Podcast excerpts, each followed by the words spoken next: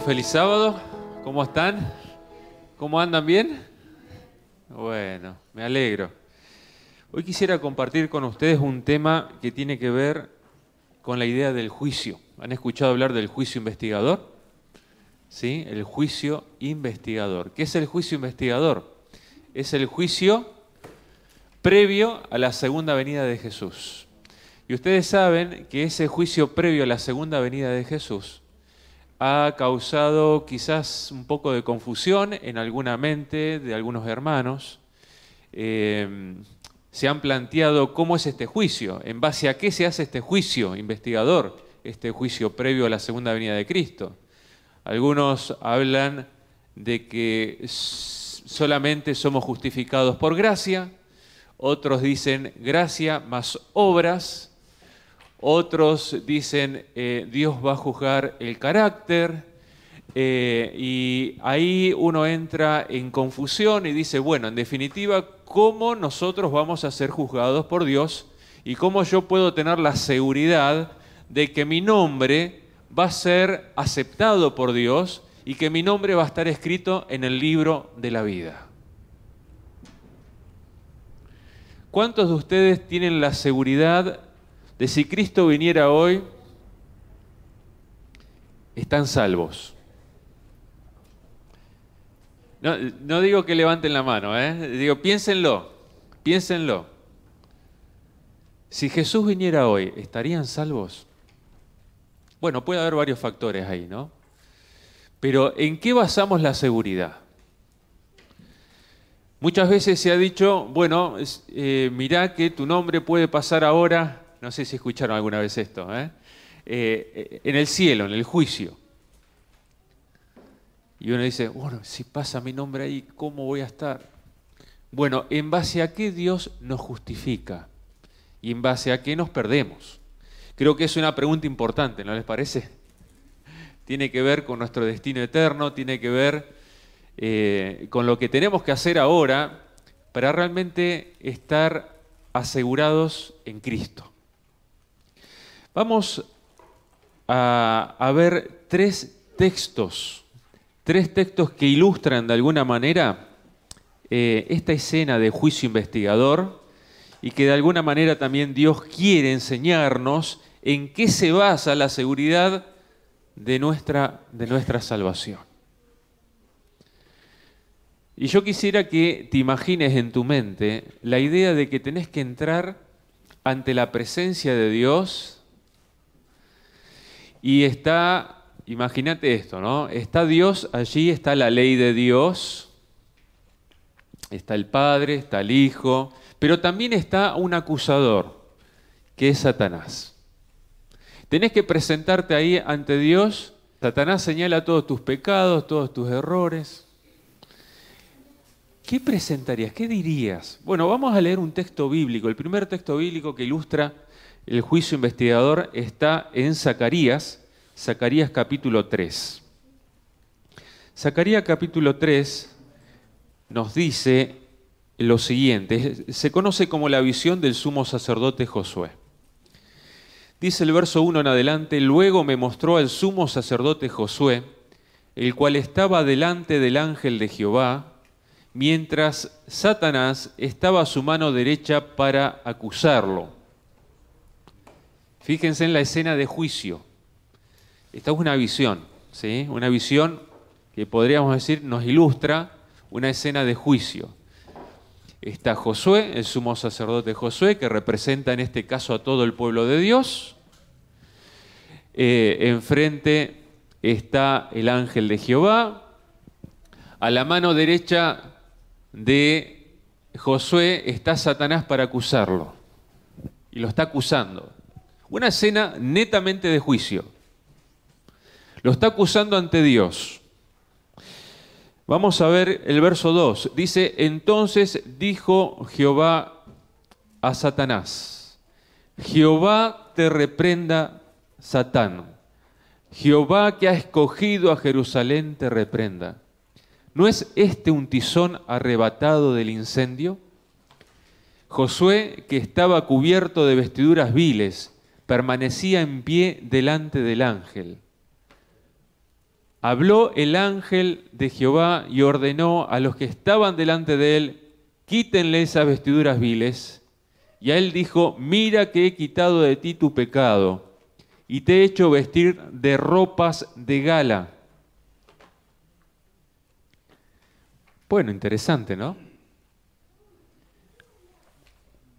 Dice que está el ángel de Jehová, está el Padre, está Satanás acusándolo, y de repente Jesús da una orden. ¿Habló Josué? ¿Lo escucharon hablar?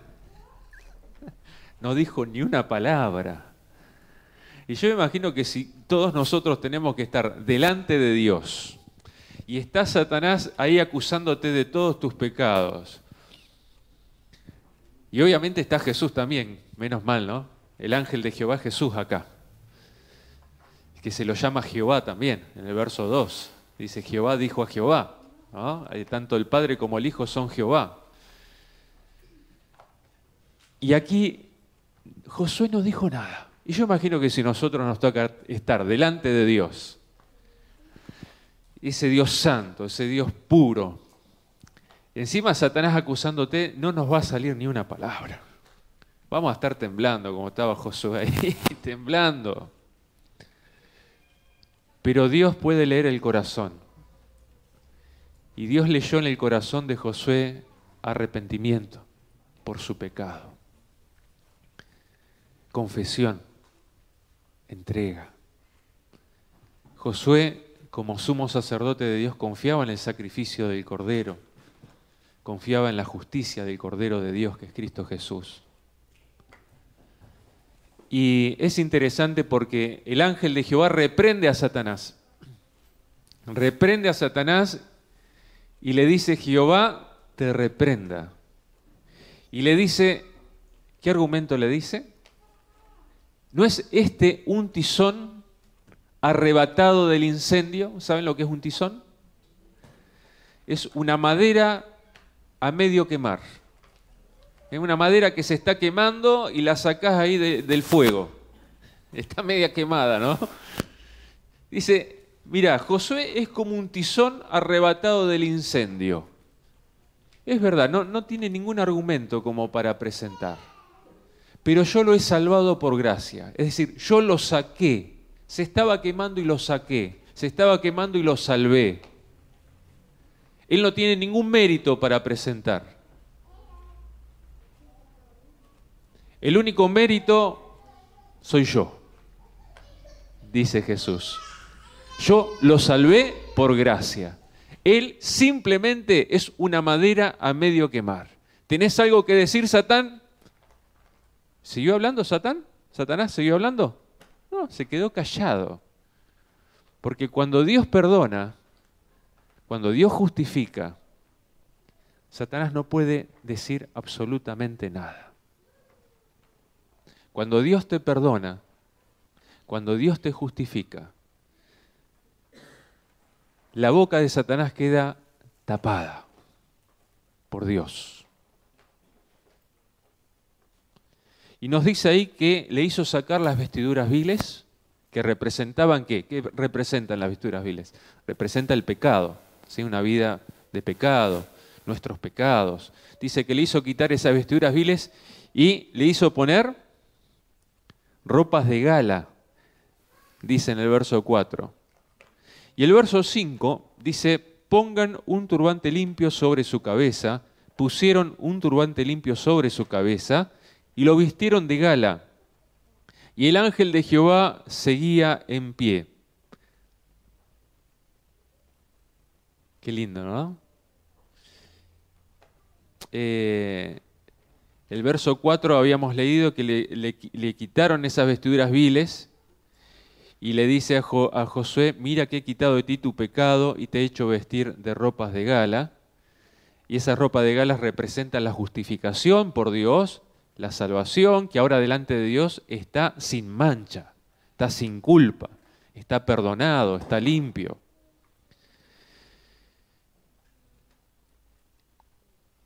A veces tendemos a mezclar un poquito las ideas de lo que es justificación y lo que es santificación.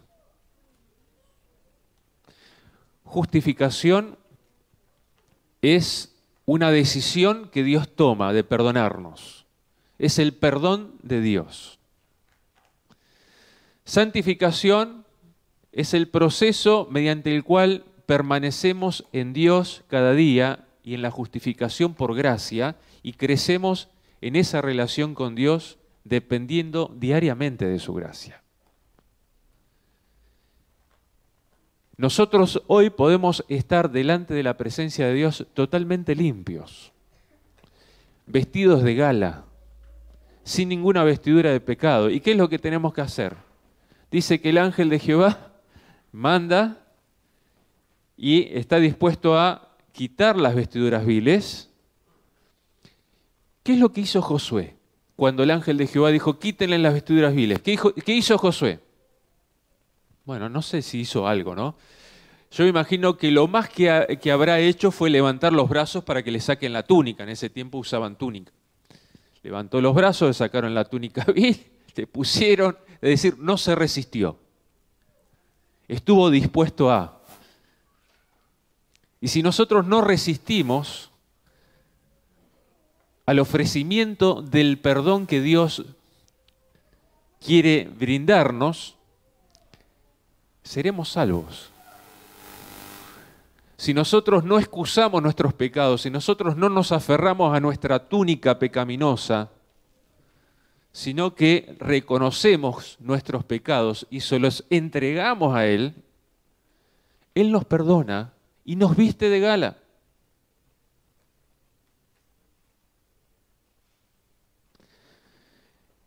Después dice el verso 7, que el ángel de Jehová le dijo, si andas por mis caminos y si guardas mis ordenanzas, entonces tú gobernarás mi casa y guardarás mis atrios.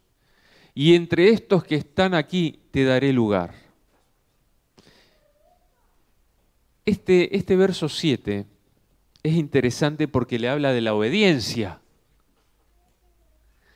Pero es interesante que esta obediencia no es condición para vestirlo de gala. La obediencia viene después. Primero viene el perdón, viene la justificación. Dios lo perdona, les quita las vestiduras viles, lo viste de gala. Después le dice, mira, si vos permaneces obedeciendo en mis caminos, vas a estar entre los que están acá. Pero Josué ya está vestido de gala. Dios le está diciendo, tenés que permanecer en mí ahora, andar en mis caminos. Si pecas, arrepentirte y entregármelo, y vas a permanecer vestido de ala, vas a estar aquí. Es decir, Dios lo está invitando a vivir en una dependencia y en una actitud de obediencia hacia Dios. Mientras confía que está justificado en los méritos de Cristo Jesús. Miren si este verso 7 hubiese estado al principio le hubiese dicho a José, Josué, te voy a vestir de gala si primero andás en mis mandamientos eh, y haces, como dice aquí, el verso 7, si andas por mis caminos y si guardas mi ordenanza, te voy a vestir de gala. Hubiese estado complicado ahí, ¿no? Hubiese estado complicado. Porque, bueno, es verdad que el concepto de guardar no significa satisfacer las demandas de justicia de la ley. ¿sí? La ley demanda justicia perfecta. Esa justicia solamente la tiene Jesús. Guardar, es verdad que el concepto de guardar es diferente tiene que ver con eh, considerar la ley de Dios y ponerla en práctica en nuestra vida, aunque no lleguemos a satisfacer las demandas eh, perfectas de, la ley de Dios, ¿sí? de esa justicia perfecta de la ley de Dios que solo Cristo pudo desarrollar. Pero aún así está puesto esto de guardar y andar en los caminos de Dios en el verso 7, no antes. A veces algunos ponen el, como dice el dicho, el caballo delante del carro. No, perdón, el carro delante del caballo, ¿no? El carro delante del caballo. Eh, ponen la seguridad de la salvación en la santificación y no en la justificación. Y la seguridad de la salvación aquí está en la justificación. La santificación es simplemente permanecer en la justificación a través de una entrega diaria a nuestro corazón a Dios, aceptando cada día su voluntad y dependiendo de Él. Vamos a otra escena de juicio. Está en Mateo capítulo 22, una parábola que Jesús contó. Mateo capítulo 22 es una parábola muy, muy interesante porque Jesús ahí también habla de una escena de juicio, describe una escena de juicio. Elena de White toma este texto y habla del juicio investigador, lo aplica al juicio investigador. Capítulo 22 de Mateo, capítulo 22 de Mateo, eh, se nos habla de la parábola de la fiesta de bodas. No vamos a leer toda la parábola, vamos a leer cuando el rey entró a ver a los invitados en el verso 11. Dice, cuando entró el rey para ver a los invitados, vio allí a un hombre que no estaba vestido de bodas. Y le dijo, amigo, ¿cómo entraste aquí sin estar vestido de bodas? Pero él guardó silencio. Entonces el rey dijo a los que servían, átenlo de pies y manos y échenlo a las tinieblas de afuera. Allí será el lloro y el crujir de dientes, pues muchos son llamados, pero pocos escogidos. Es interesante. Dice que el rey entró a mirar. Elena Way dice que esto representa una escena de juicio investigador, en el libro Palabras de Vida del Gran Maestro. Esta, esta escena de juicio, eh, donde Dios evalúa a ver quién está vestido de gala y quién no. Ustedes saben que en la antigüedad el que proveía los vestidos de gala era el rey. El rey regalaba el vestido de gala. Era una provisión que, el rey hacía para sus invitados. Es decir, vos ibas a la fiesta del rey y te estaba esperando ahí la túnica de gala que el rey había preparado para que todos estén lindos, ¿sí? y que estén, parece, eh, a tono con la fiesta, pero el rey lo pagaba, lo compraba, y solamente vos tenías que ponértelo, nada más. No tenías que pagar ni un peso. Pero había un hombre ahí que no se puso el vestido de gala. No se puso el vestido de gala. Y uno puede decir, ¿por qué no se puso el vestido de gala? Es gratuito. Comprado por el rey. Es una manera de honrar al rey. Es una manera de, este, de considerar y valorar la invitación que el rey te, te hizo es una manera también de aceptar la condición que Dios, en este caso el rey, ¿sí? Eh, ha puesto. Pero esta persona dice, no, yo voy como yo quiero, me visto como yo quiero, yo hago lo que yo quiero, ¿sí? y voy así porque me gusta mi túnica. ¿eh? No quiero cambiarme la túnica. Si, si el rey quiere que me acepte así como soy, que se la aguante, como dicen a veces algunos, algunos chicos, ¿no? que se la aguante, que me acepte así. Una actitud de rebelión, una actitud de no reconocer su condición, sus pecados, sus equivocaciones. Y si hay algo que Dios no puede justificar es el pecado. Dios justifica al pecador arrepentido, pero Dios no justifica el pecado y Dios no puede pasar por alto el pecado. Es por eso que necesitamos examinar nuestra vida. Necesitamos examinar nuestra vida para ver si hay algo que está mal que estamos excusando y que le estamos dando vuelta y decir, no, esta túnica me gusta, ¿no? Aunque es vil, aunque está manchada, me gusta. Y a veces hay pecados acariciados que uno no quiere confesar, que uno no quiere abandonar. Y que eso te va a llevar a la perdición. Por eso la única manera de salvarte es dejar que Jesús te quite la vestidura vil. Es eso tan simple, pero a veces nos aferramos a la vestidura vil y decimos, no, quiero tanto esta vestidura vil, ¿no? Me hace tan feliz. Y Dios dice, mirá, te espera una vestidura espectacular, de gala. ¿Por qué no te querés poner? No tenés que pagar nada, no tenés, tenés que aceptarla nada más. Nos dice el texto que este hombre no pudo responder nada, se quedó callado. ¿Y qué va a decir? ¿Qué va a decir? Tenía la vestidura de regalo. ¿Qué va a decir? Así también los que se pierdan no tendrán excusa, porque se darán cuenta que despreciaron el regalo de la salvación, el regalo del perdón de Dios, y que se perdieron porque quisieron, porque fueron rebeldes y obstinados nada más, porque rechazaron el regalo de la salvación.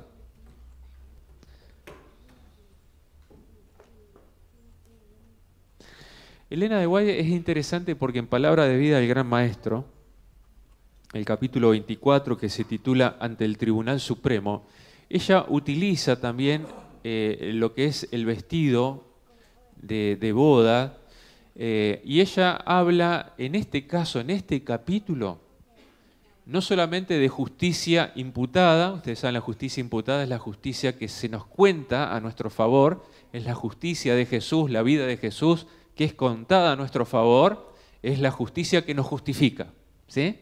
Delante de Dios. Es lo que Jesús hizo por nosotros. Su vida perfecta, que es contada a nuestro favor como si fuera nuestra, por medio de la fe en Él. Eso es justicia imputada, es decir, que se nos cuenta a nuestro favor. Pero Elena de Guay es interesante porque utiliza también, interpreta el vestido de boda como justicia impartida. Y ella empieza a hablar acerca del carácter.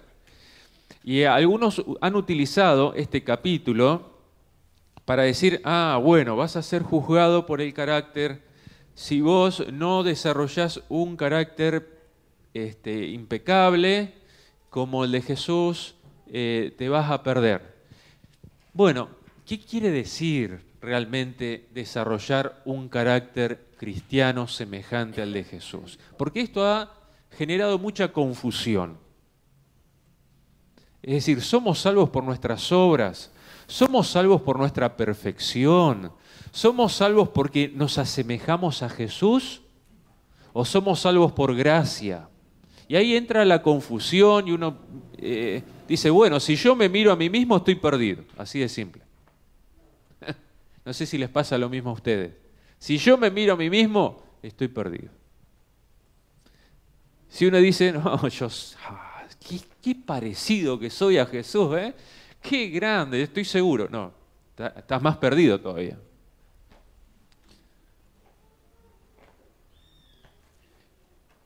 Vamos a tratar de entender, porque estoy seguro que por ahí en algún momento ustedes escucharon esto, o quizás leyeron y les causó un poco de perplejidad. Elena de White ahí habla de que el vestido de boda representa un carácter digno, un carácter puro y sin mancha. Es la justicia de Cristo, su propio carácter que por la fe se imparte a todos los que lo reciben como Salvador personal. Después habla de justicia imputada y dice, únicamente el manto de que Cristo mismo ha provisto puede hacernos dignos de aparecer ante la presencia de Dios. Cristo coloca este manto, esta ropa de su justicia, sobre cada alma arrepentida y creyente. por un lado habla de justicia imputada, por otro lado de justicia impartida. Dice, Cristo en su humanidad desarrolló un carácter perfecto y ofrece impartirnos a nosotros este carácter, justicia impartida. Es decir, Dios te da la posibilidad de desarrollar un carácter semejante, eh, por lo menos en algunos aspectos, al de Jesús. ella habla y hace énfasis de guardar los mandamientos. Dice que guardar los mandamientos es la verdadera evidencia de la conversión. Estar en armonía con la ley de Dios. Obedecer cada uno de los preceptos de la ley de Dios. Para Elena de Guay esto no significa ser impecables. Cuando uno lee esto, uno dice, bueno, ¿qué está hablando? ¿De perfeccionismo acá?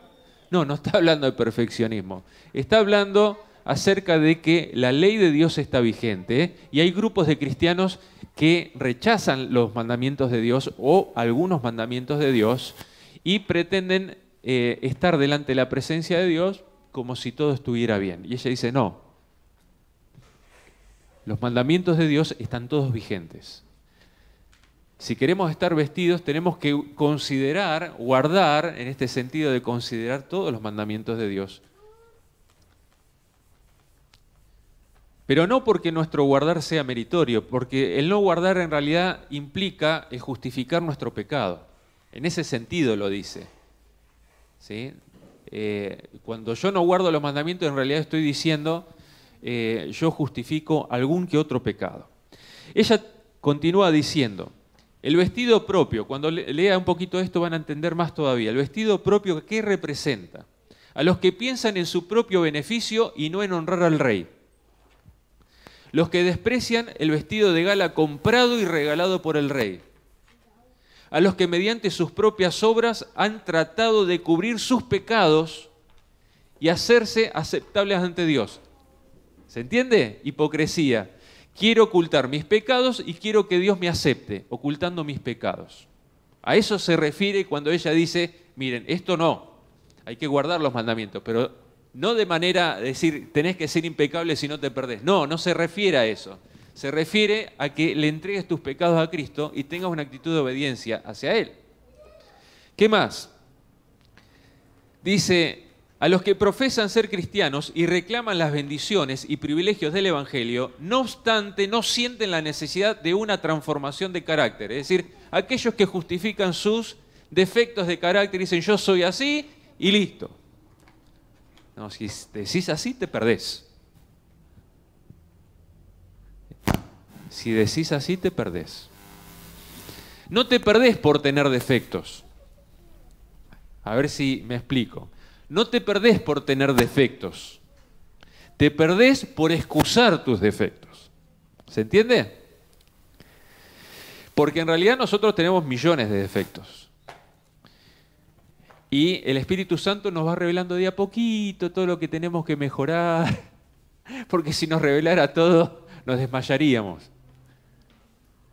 Pero ahora lo que Dios considera es la actitud de obediencia. Es decir, cuando Dios te dice, mira, esto está mal, vos digas, tenés razón, perdoname, ayúdame, Señor, a mejorar esto. Esa actitud de obediencia y de fe y de entrega es aceptada por Dios. Y el Señor te cubre con el manto de la justicia de Jesús para que tus imperfecciones no se vean, porque vos la estás entregando a Él, la estás confesando. El problema es cuando vos te justificás y decís, no, yo quiero seguir siendo así y no quiero arrepentirme. A eso se refiere aquí Elena de White. ¿Qué más representa a aquellos que tienen las vestiduras viles, a quienes la obra del Espíritu Santo les parece extraña? No son hacedores de la palabra, están subordinados al mundo, sus prácticas, a sus costumbres, a su egoísmo, se han unido al mundo en la transgresión de la ley de Dios. Es decir, una rebelión marcada, ¿sí? abierta, a quienes esperan ser salvos por la muerte de Cristo mientras rehusan vivir abnegadamente. Es decir, viven egoístamente y dicen, ah, la muerte de Cristo me salva. Y el egoísmo es la raíz de todo pecado.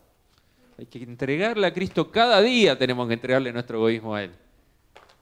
Cada día debemos morir al yo. A quienes pretenden cubrirse con una apariencia de justicia esperando ocultar sus defectos de carácter. A quienes no quisieron abandonar sus propios hábitos y su carácter no se quitaron las vestiduras terrenales a fin de ser cubiertos con el manto celestial.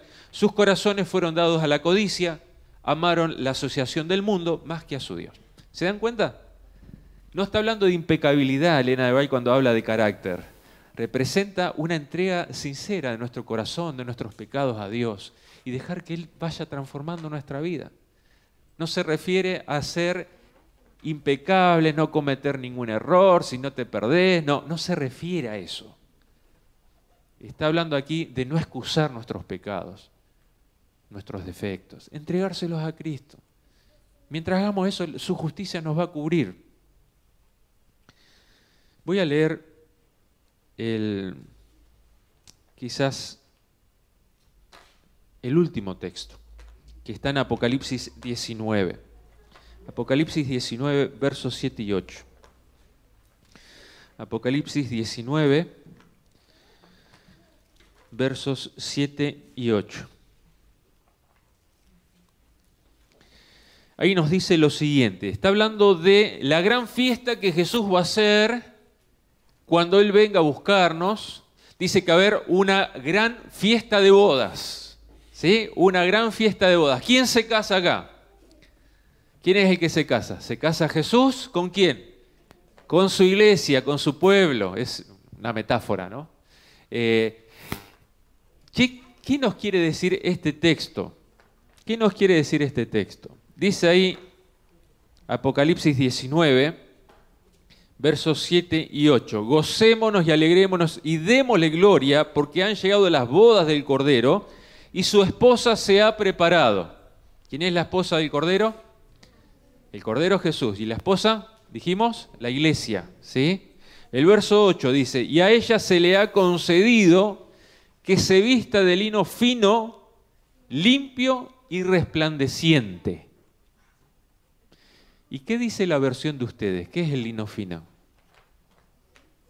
Acá dice esta versión Reina Valera, 1995, Dice, el lino fino representa las acciones justas de los santos. Y acá entramos en problema de vuelta, ¿no? Entramos en, ¿qué es al final? ¿Es justificaciones, acciones justas, es obra, es gracia, es carácter? ¿Qué es esto? ¿No? Se nos empieza a mezclar las cosas de vuelta. Bueno, estuve investigando un poquito el texto eh, griego y no los voy a, a marear con el texto griego pero la palabra que aparece ahí es dikaiomata. Esta palabrita aparece también en Apocalipsis 15:4. La misma palabra, dikaiomata. ¿Y a qué se refiere en Apocalipsis 15:4? Dice, porque tus juicios sean manifestados Apocalipsis 15:4. Tus juicios se han manifestado. Otras traducciones dice, tus, veredictos, tus decisiones se han manifestado. Cuando uno estudia esta palabra en el Antiguo Testamento y utiliza ahí la Septuaginta, que es la traducción del hebreo al griego, eh, y compara la palabra traducida del griego con el hebreo, eh, y bueno, uno se da cuenta que en realidad está apuntando no hay ningún texto que, hable de acciones. Se traduce generalmente como decisiones, eh, como juicios de Dios, juicio en el sentido de algo que Dios emite, ¿no? Algo que Dios, una decisión que Dios da. Es decir, que cuando uno lee, en realidad, Apocalipsis 19, 8 dice, y a ella se le ha concedido que se vista de lino fino, limpio y resplandeciente, el lino fino representa, o es, mejor dicho, el texto eh, griego dice, es qué. La traducción correcta sería la justificación de los santos. Es el veredicto que Dios dio a favor de su iglesia. Ese veredicto, esa decisión, ese juicio en favor de los santos de Dios. Es el perdón, es la justificación por gracia a través de la fe en Cristo Jesús. Amén. Qué importante es eh, esto, ¿no? Dice, y a ella se le ha concedido, a ella se le dio. Generalmente en el pasivo, cuando está este pasivo, que generalmente se lo, se lo entiende como el pasivo divino, porque es Dios el que le da, le concede esto, Dice, se le dio para que se vista. Y nos vamos, ahí nos remitimos a Zacarías, nos remitimos a Mateo 22. Es Dios el que provee el vestido. La iglesia que tiene que hacer simplemente ponerse el vestido. Ella se preparó porque se lo puso. La iglesia se preparó porque se puso el vestido. La justicia de Cristo. Están delante de Dios sin mancha, sin pecado. ¿Por qué? Porque le entregaron a Cristo su corazón, sus pecados. le confesaron todo lo que el Espíritu Santo marcó. Porque el Espíritu Santo, ¿qué dice? ¿Convence de qué? ¿De pecado? El Espíritu Santo a cada uno convence que está mal. ¿Cuándo te perdés? Cuando resistís a esa convicción y decís, no, esto no está mal. ¿no? Y, ese es el pecado contra el Espíritu Santo que te perdés. Pero dice el Espíritu Santo convence de pecado, de justicia. Es decir, la única justicia que nos puede salvar es Cristo, que está en los cielos. ¿Sí? Y de juicio. de juicio en el sentido de seguridad en Cristo Jesús para nuestra justificación.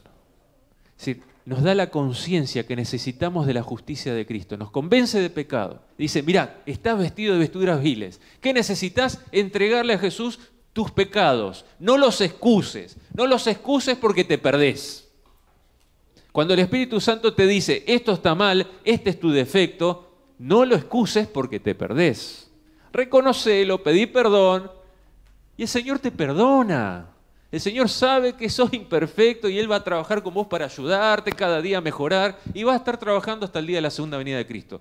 Pero mientras vos no excuses tus defectos y pecados, Él te justifica por la justicia de Cristo, por gracia.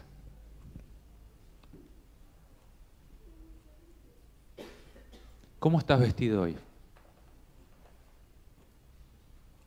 ¿Estás vestido con la vestidura vil del pecado? ¿O estás vestido con la justicia salvadora, perdonadora de Jesús? Hoy quiero invitarte a que puedas en este momento, si todavía no le entregaste la vestidura vil, si todavía no le entregaste tus pecados, a Jesús, lo puedas hacer ahora. Cada uno sabe qué es lo que el Espíritu Santo te está marcando, qué cosas tenés que cambiar, qué defectos, qué cosas. No resistas al Espíritu Santo. Si no resistís y levantás tus bracitos para que el Señor quite ese pecado, el Señor te va a salvar. Porque somos salvos por la justicia de Cristo nada más. Pero no tenemos que resistirnos. ¿Oramos? Gracias Padre porque tú nos invitas a que te entreguemos nuestro corazón pecador, nuestros pecados. No tenemos nada bueno para darte. Tenemos defectos, imperfecciones, Aún lo bueno que hacemos está contaminado por el orgullo, por la vanidad. Pero no lo excusamos, Señor. Te entregamos a ti nuestros pecados. Te entregamos a ti nuestros errores, nuestros defectos de carácter. Te confesamos, Señor, todo lo malo que hay en nuestro corazón y aceptamos el regalo de tu justicia. Padre, cubrinos con tu manto de salvación, con el manto perfecto de la justicia de Cristo. Porque nosotros no podemos desarrollar esa justicia, solamente Jesús. Solamente Jesús lo hizo. Y te entregamos hoy nuestros pecados para que tú nos justifiques por tu gracia y que esa justicia de Jesús no solamente nos justifique, sino que también vaya trabajando en nuestro corazón, para que cada día podamos ser más semejantes a ti también. En tus manos de amor nos ponemos. Gracias por la seguridad de la salvación en Jesús. Gracias porque en Jesús somos salvos, en lo que Él es, no en lo que somos nosotros. Ayúdanos a desarrollar un carácter que abandone el pecado, que no lo excuse, y un carácter que dependa de ti, que te contemple cada día y que se goce en estar aferrado a tu gracia perdonadora y en reflejar las virtudes de tu carácter. En tus manos de amor nos ponemos en el nombre de Jesús. Amén.